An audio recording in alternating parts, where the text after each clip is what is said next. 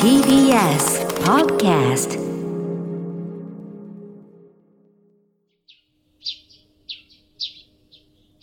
桂宮治。これが宮治でございます。おはようございます。落語家の桂宮治です。えー、桂宮治、これが宮治でございます。今週も始まります。さあ、ということでですね、前回の放送の終わりにメールを読んでないことが気がつきまして。すごいたくさんいただいてるのに全然読んでなかったんで、ちょっとね、少しだけメールご紹介したいなと思っております。えー、ラジオネーム塩加減さんよりいただきました。ありがとうございます。ラジオを拝聴しております。え長男さんご入学おめでとうございます。我が家も小児の甘えん坊がおりまして、白米に塩を適度にかけて食べるのが大好きです。あ、これだ、先週ね、うちの長男のかっちゃんが、えー、ご飯に塩をかけて、学校の給食大丈夫かって話したからね、それに対してくれました。鮭ご飯か塩ご飯で生きてるっていうね、承認と。一番のお気に入りは、メカブ入りの浅漬け塩。へえ。塩は塩でも焼き塩です。一度試してみてください。焼き魚もサラダも刺身も甘えん坊は塩です。さ、さ逆にかっこいいですね。刺身が、ん？給食ですが、大丈夫ですよ。日々シンプルな食事な分、学校給食の美味しさに感動しているみたいです。それでバランスとっていれば大丈夫ですよ。あ、十分ですよ。また、我が家もパスタ。たらこパスタなら食べれるんですよ。思わず、うちと一緒だと叫んでしまいました。ありがとうございます。そうなんだよ。なんであれたらこパスタ食べられるんだろうね。焼き塩ってそう、美味しいんですよね。ちょっとね。あのーちょっとこんがこんがりっていうかあの、ね。そうそうそうそうそう、わかるけど。うちのね、成金っていうメンバーの先輩の、あの、新右衛門兄さんっていう人の家に、すごいもうかなり前ですけど、まだみんなが二つ目だった頃に、年末集まれるやつ全員集まって忘年会みたいなのをね、えーやって、タイの刺身とかも、なんかみんないろいろ持ち寄ったりして、そしたらなんかあの、でっかい岩塩みたいなのを、なんかそ、外でガリガリガリガリガリガリやって、オリーブオイルにその岩塩を入れて白身魚で食べるとめちゃくちゃうまいって教えてもらって、みんなで食べたんですよ。全員の結論なんだけど、醤油で食った方がうまかった。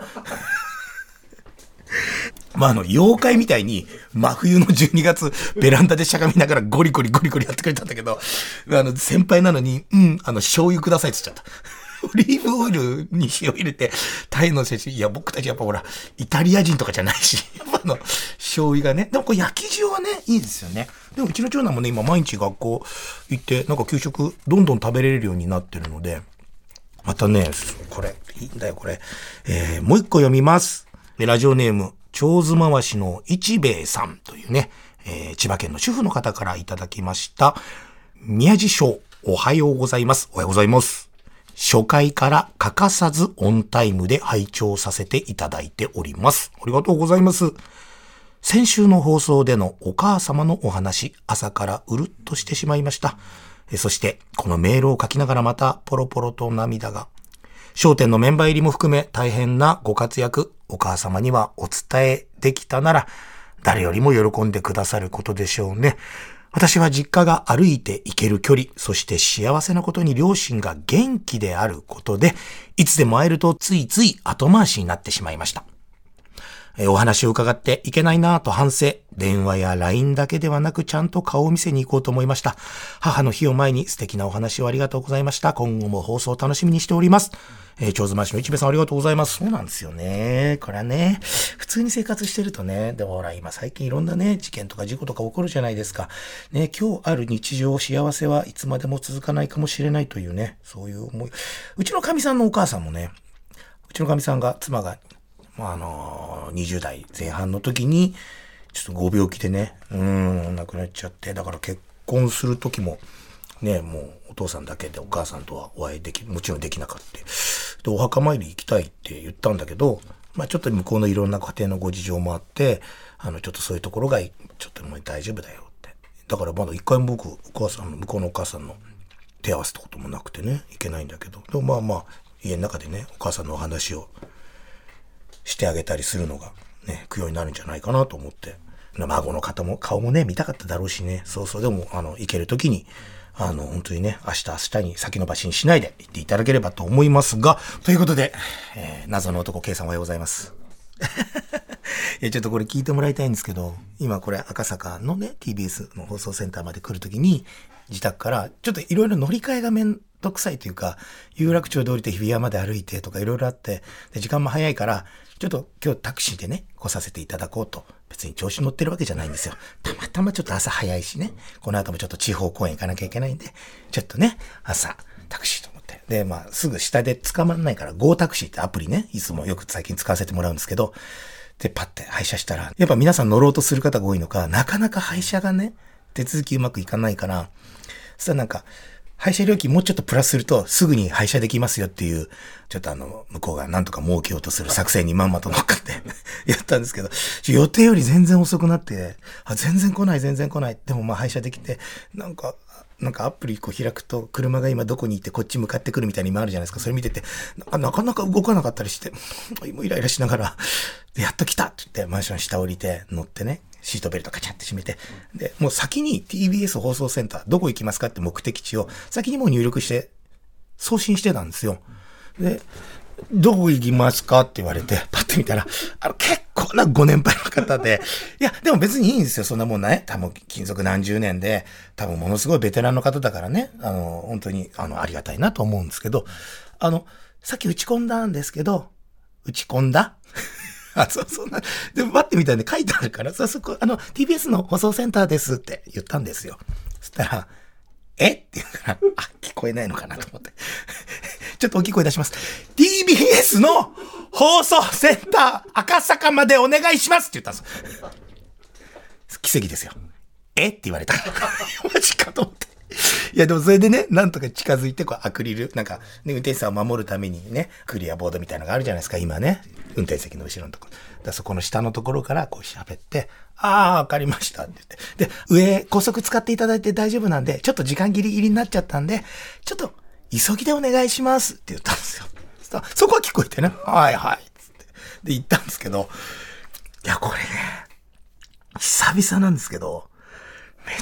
ちゃ運転荒くて、いや、もう本当にあの、いや、ちょっとね、命の危険を感じた。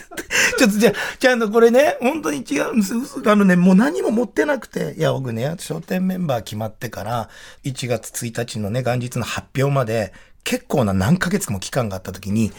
やっぱり人間って運の量って決まってるって僕勝手に思っていて、いいことばあれば必ず悪いこともあるから、なんかいいことがあった後、ちょっとタンスの角に小指ぶつけて、役落としじゃないけどね、あと自分の大事にしてた茶碗が割れちゃったとか、箸がね、折れちゃったとか、なんかそういう一個一個ね、こう、プラスマイナスをこう、平均値にしていくっていうようなのが、なんか自分の中の勝手なルールだって、だからちょっと嫌なこと起きると、あ、でもこれでまたいいこともあるな、みたいに風に思えると思ってて、でもそれがね、その、商店メンバー決まった後って、もうそれに値するマイナス要素を作るって、もう俺死ぬしかないと思ってて。か、もう大怪我するとか、大病するとか。だから、その発表までの期間、ずっと、まああの、タクシー乗っても、もうシートベルトはいつもするんだけど、もうなんかビクビクしたり、あと飛行機乗るときも、なんかちょっと、ちょっとの揺れで、いつもそんな怖がらないのに、なんかもうドキドキしたり、なんか自分の身に起きるんじゃないかっていうので、1月1日の発表を迎えたぐらい、ちょっと昇進者ビビりなところがあって、でももうそれ乗って、動き出した瞬間に、今日かなって思って、マジで怖。じゃあ、そうなんです。で、僕も急いでください。ちょっと急ぎ目でって言っちゃった手前もどうにもならなくて、運転手さんちょっと飛ばしすぎですとも言えないし、おめえが言ったんだろって言われても嫌だし。で、首都高乗ったんですけど、ウインカー出さずに車線変更バンバンしたす。だからもう、レーサーみたいな感じで、でも結構かなりご年配の方で、え、こ、で、車間距離が、なんかね、2、2メーター、本当なんか俺ずっとこうやってもうなんかの時の、飛行機の時の緊急着陸の時の体勢とかあるじゃないですか。もうあれに近いもう前の席にこう手つきながら、こう真ん中のせ間のところから、これもうなんか大丈夫ってさ、車間距離がもう2メーターぐらいでガンガン攻めてくるんですよ。へえーと思って。飯倉っていうところ、五反田で乗って、飯倉っていうところで降りる。その手前ぐらいで、え、これで降りていいか？つって。何ですか？本当わかんないって。な、何ですか？いくら？いくら？いや、俺もういくらって聞こえたのかと思って、いくらって値段はそっちが決めんでしょと思って。俺、自分で値段決めていいのかなと思って。いくら、え、なんす、いくらしたら看板があって、いくら、あ、いくらで降りるんですか？さいいか？っていうか、いいです。お願いします。もう早く取得降りてくれと思って。取得降りて。いや、それで、でも、無事着いて、ちょっと今本気であの生きた心地がしてなくて。いや、でもね、あの、ちゃんとした運転手さんだったんですけど、久々にね、ちょっとドキドキか。いや、でも前も、地方の新幹線の駅で降りてから会館行くまでに、そう30分ぐらい、なんかタクシーね、その主催者の方に乗ってきてくださいって言われることが多くて、先輩とね、とある先輩と一緒に乗ってた時も、結構なご年配の、特に地方の方がそういう方多いじゃないですか。会館に着くまでの30分の間に、縁石4回乗り上げたんですよ。ほんで、着いた時にその先輩と、宮地、よかった、着いてって本気で。その間僕たちね、一言も喋んなかったです。これね、地方公演タクシーあるある。そう、でも、招待者も言ってさ、ね、大丈夫。運があるから大丈夫だよ。僕たち、つって、本当かなつって。そうなんですよね。いや、でも。はい。というわけでね、えー、今あったことを喋ったんですけど、本当に怖かった。俺マジで下ででも本当に下に降りて、ちょうどこの番組のプロデューサーの方がね、待っててくれてて、ありがとうございます。TBS のプロデューサーの方。本当優しい。アイスカフェ夜までおごってくれて。最近僕に気遣ってくれるようになって。その人にもうすぐ、すぐ喋っちゃった。もう今、今めっちゃ怖かったです。本当に。誰かにこの恐怖を共有したくて。さあ、そんなこんなでございますけど、この間、うちの公益社団法人落語芸術協会の、えー、新真打ちの披露パーティーがありまして、春風亭龍尺さんと春風亭昇也さんというね、後輩二人が、もう成金メンバー最後の真打ちが、えー誕生するというね、パーティー司会やらせてもらって、僕の時はさ、あれなんですよ。もう1年前、丸々1年以上前かね、去年の2月にしえ新内吉の披露パーティーやらせてもらって、その時は、東京都内の感染者がまだ何百人だったかな。そんな何千人もね、あの時はね、第2次の緊急事態宣言中だったんですけど、確かね、あの、その時期は何百人だったんですよ。だけど、もう、飲食みんなでするなんていうのはもう絶対ダメっていう当たり前ですけど。だから、もう、とりあえずパーティーは絶対やりたい、やってくださいってお客さんがすごい言われたんで、大きいところに、もちろんね、こう感染対策して、料理もお酒も出さずに、披露パーティーなのにね、結婚式みたいなもんじゃないですか。ペットボトルの水1本、エビアン。しかも500じゃなくて、あれ300ミリぐらい、300ミリのやつを、あのね、豪華な円卓の上に1人1本ずつ、もう、な、なんの、も、葬式でもだし、なんだこれみたいなね。石札と水1本っていう。でね、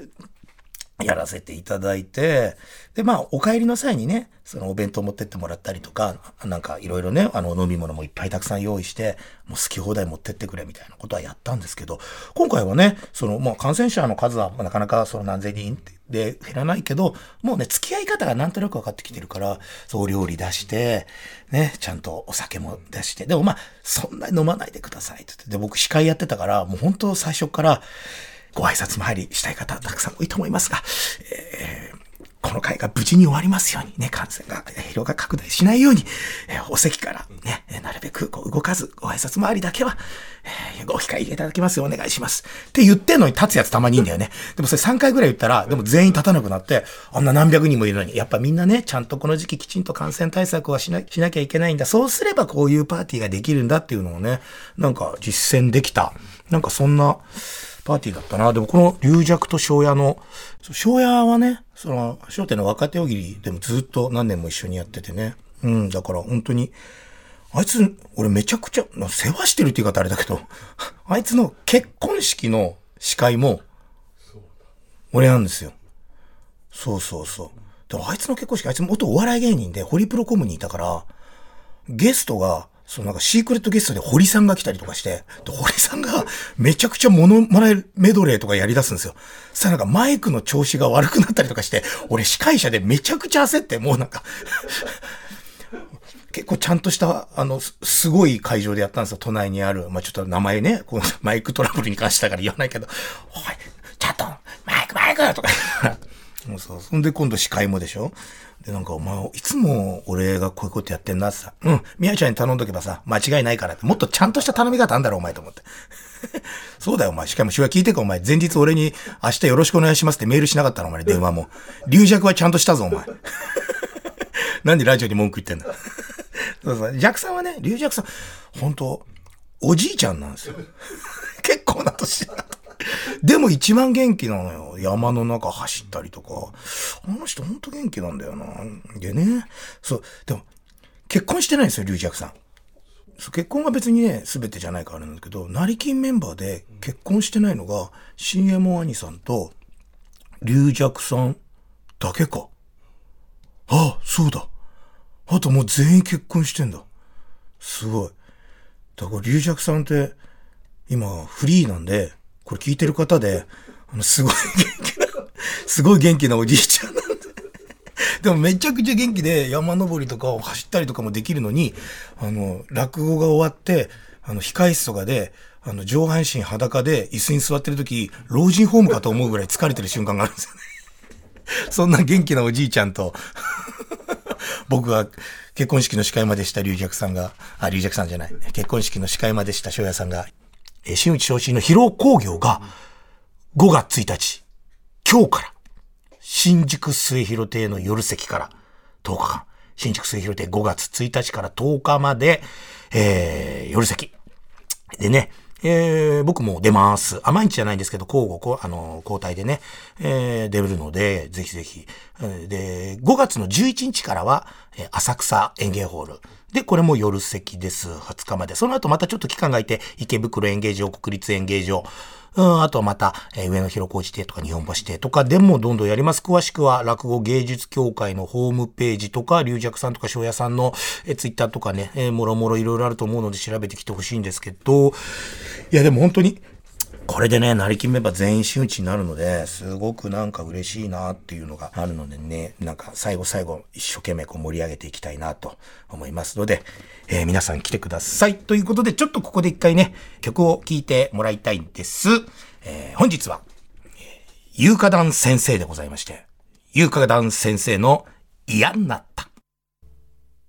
ゆうかだん先生で嫌になったでございました。私あの18、や、高校卒業してすぐに養成所入って、あの、お芝居のね、そうそうそう、僕落語聞いたことないけど、お芝居やりたくてちっちゃい頃から。だから、その舞台の上で何かをね、やるっていうのを。で、その時の一番お世話になってた演出家さんが、ゆうかたんさんが大好きで、ゆうかたん先生が大好きで、なんかずっとその人がギター弾き語りで歌ったりとかしてて、あ、いいなと思って、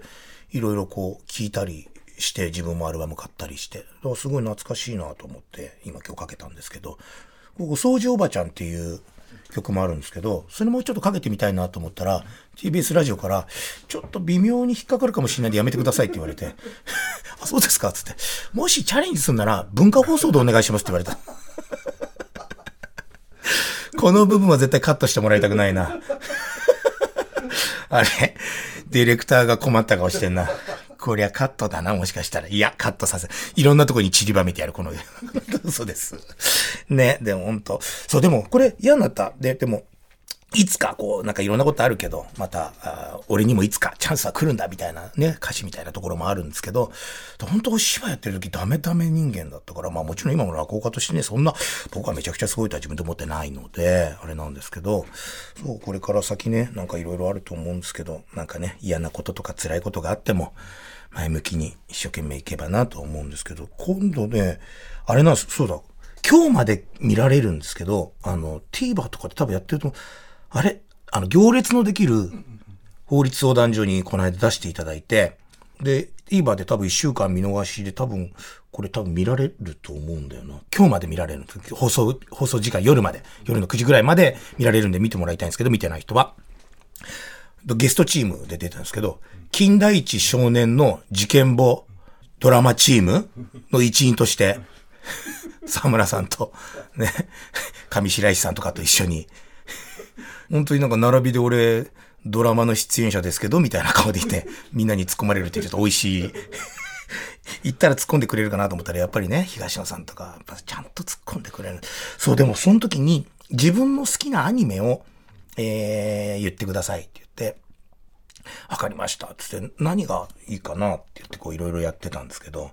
僕あの、あれ出したんです。母を訪ねて三千里と、あと、笑うセールスマン出して、母を訪ねて三千里はね、そう、マルコが、お母さんがね、手稼ぎに行っちゃって、ね、お父さんがね、お医者さんで貧しい人たちにも医療をこう提供したいって言って借金を抱えながら医療を提供する。でも、お母さんはそれを支えるために出稼ぎに行くっていう、もう、な、なんか自分の家族一番大事じゃないの？みたいな。